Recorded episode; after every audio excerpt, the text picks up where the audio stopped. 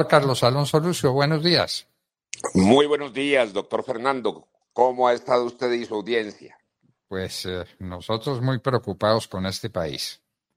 ¿En qué anda Petro con la paz mundial cuando no tiene paz en Colombia? En lugar de hablar de la paz en Colombia y dedicar a ella todos los esfuerzos que debe dedicar un gobernante, está dedicado a la paz en Palestina. Pero ya dijo que los que no estaban con Palestina no le venderían armas. ¿Quiere comprarle armas a Rusia? ¿Cuál es su parecer, senador? A ver, a mí me parece, doctor Fernando, que a propósito de los de, toda la crisis y la conflagración que han provocado en el, en el Medio Oriente los hechos de terrorismo y criminalidad sin límites que cometió Hamas contra el pueblo de Israel, contra sus familias, contra sus niños. Eh, frente a lo cual definitivamente Gustavo Petro no quiso repudiar como lo repudiaron absolutamente todas las naciones democráticas del mundo.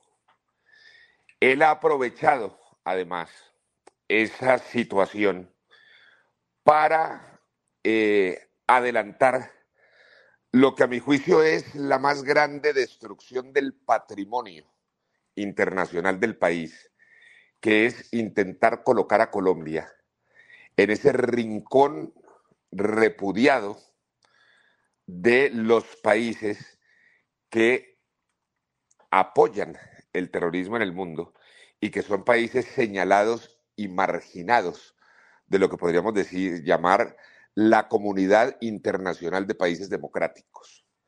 Es el caso de Irán, es el caso de Venezuela, es el caso de Corea del Norte. Y eso sin lugar a dudas es un abuso del poder presidencial y sin lugar a dudas una destrucción del patrimonio. Ahora, del patrimonio internacional del país. Ahora, eso tiene que ver sin lugar a dudas con un tema propiamente ideológico, de que efectivamente Gustavo Petro quiere colocar a Colombia en el, en el grupo de países no democráticos a propósito de que él no es un mandatario democrático, está intentando avanzar hacia un modelo autoritario del, del país en contra de la constitución y de las leyes. Pero además, a mi juicio, hay otra apuesta no solamente ideológica, sino una apuesta estratégica. Y es que para poder consolidar, al igual que ocurrió en Venezuela, un régimen autoritario, es preciso obligatoriamente destruir la democracia y destruir la economía y destruir el tejido social del país. Y parte de la destrucción de esa democracia, de esa constitución y de ese tejido social y económico del país es la destrucción de las Fuerzas Armadas. Yo creo que el país ya es lo suficientemente consciente porque existen y abundan lo suficientemente los casos concretos que determinan y describen el propósito de destrucción de las Fuerzas Armadas. La decapitación de más de 60 generales y de decenas y centenares de oficiales de las Fuerzas Armadas.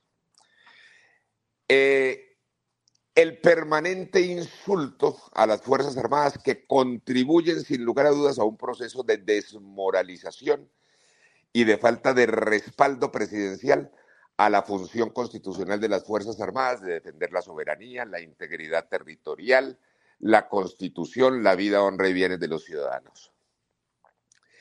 El proceso de destrucción de los servicios fundamentales de, unas, de las Fuerzas Armadas de inteligencia y contrainteligencia.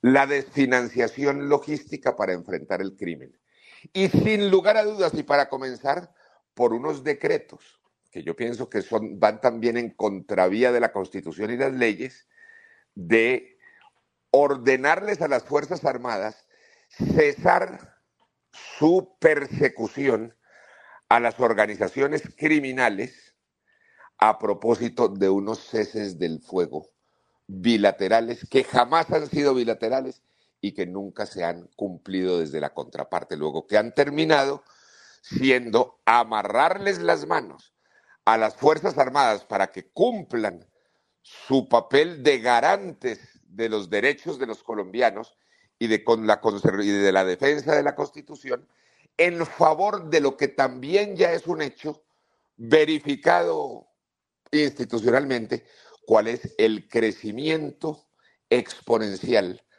tanto de las organizaciones criminales como de la expansión del control territorial en distintas zonas del país.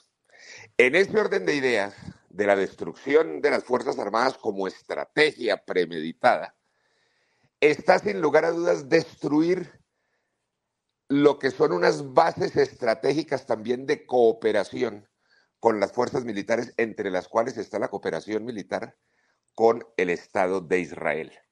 Una cooperación militar que es públicamente conocida en relación, por ejemplo, con las comunicaciones, en relación con la logística, en relación con el armamento, en relación con la cooperación en inteligencia. Es decir, la amistad y cooperación militar del Estado de Israel con el Estado colombiano son históricas, tradicionales, de una hermandad eh, histórica.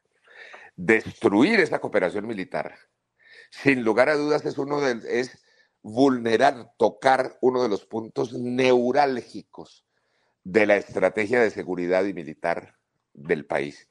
Y repito, Gustavo Petro ha aprovechado entonces la conflagración derivada del terrorismo de Hamas en el Medio Oriente para adelantar su estrategia vía el abuso y el aprovechamiento de la conflagración y el dolor del Medio Oriente para eh, adelantar su política de destrucción de las Fuerzas Armadas en Colombia. Bueno, entonces vamos para allá, ¿no?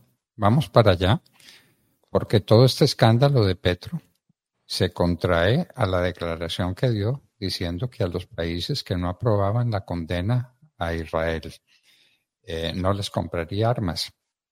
¿A quién le va a comprar armas, eh, senador? ¿De qué se trata? ¿Nos vamos a llenar de aviones Sukhoi? ¿Y con qué dinero? ¿Y qué vamos a hacer para el mantenimiento del equipo militar que tenemos disponible? Sobre eso no se ha dicho una palabra, ¿o sí? No, yo creo, yo creo, doctor Fernando, que es importante, basta mirar lo que fue la experiencia venezolana. Cuando Hugo Chávez logra transformar la democracia venezolana en la dictadura que conocemos hoy, lo primero que hace es efectivamente cambiar de eje de las relaciones internacionales a Venezuela y ubicarla en el eje liderado por Rusia. Y de allí surgen, entre otras, no solamente, digamos, una nueva, un nuevo alinderamiento internacional basado en presupuestos eh, ideológicos o políticos, sino que surge también una nueva fuente de negocios impresionante.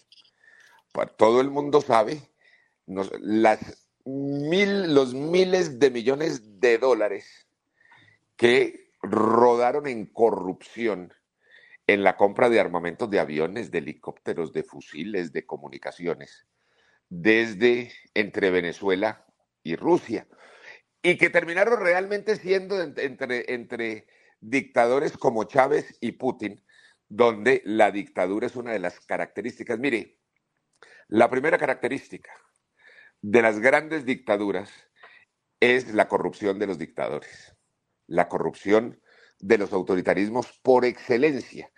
Es decir, eh, no existe regímenes más corruptos y no existe en la historia de la humanidad un caso de corrupción que haya eh, esquilmado a un pueblo en los volúmenes, en las cuantías en que ha ocurrido en Venezuela. Es decir, es incomparable lo que ha ocurrido en Venezuela, uno de los países más ricos del mundo que terminó siendo un país de pueblo mendigo en nuestras carreteras y en todo el continente. Ahora, esa corrupción, sin lugar a dudas, derivaría de la nueva compra de armamentos. Además, acordémonos, unas compras que son secretas, que no pasan por licitaciones, que no están a la vista del mundo, que es la naturaleza de la compra de, del armamento en, eh, pues, y de la defensa en los países del mundo. Luego, a mí no me cabe la menor duda de que no solamente responde a unos ejes estratégicos, sino que también es una fuente de lo que podríamos denominar la captura urgente del pacto histórico de los negocios, como están intentando capturar los negocios de la salud, como están intentando capturar los negocios mineroenergéticos, como están intentando capturar los negocios de la, de la infraestructura del país.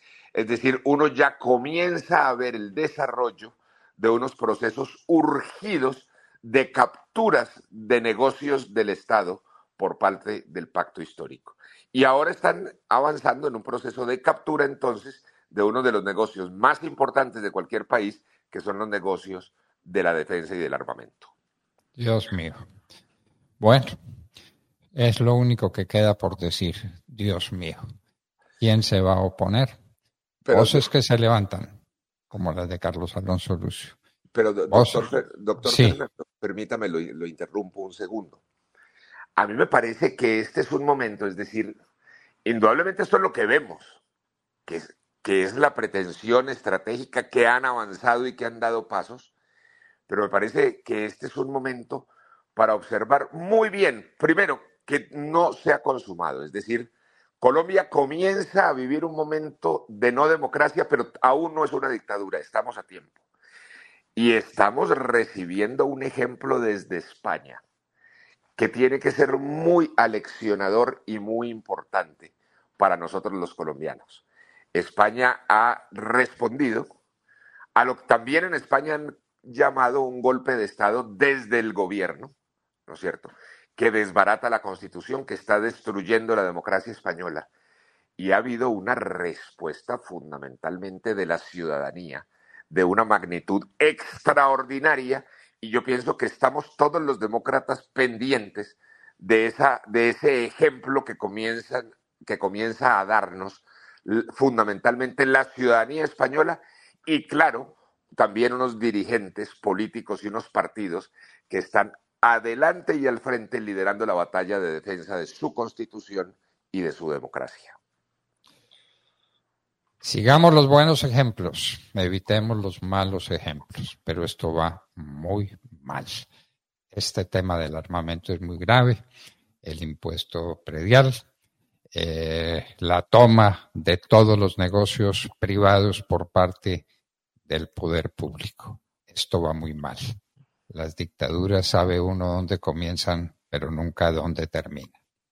Carlos Alonso Lucio, ex senador de la República, miembro del M19, conoce bien a Gustavo Petro.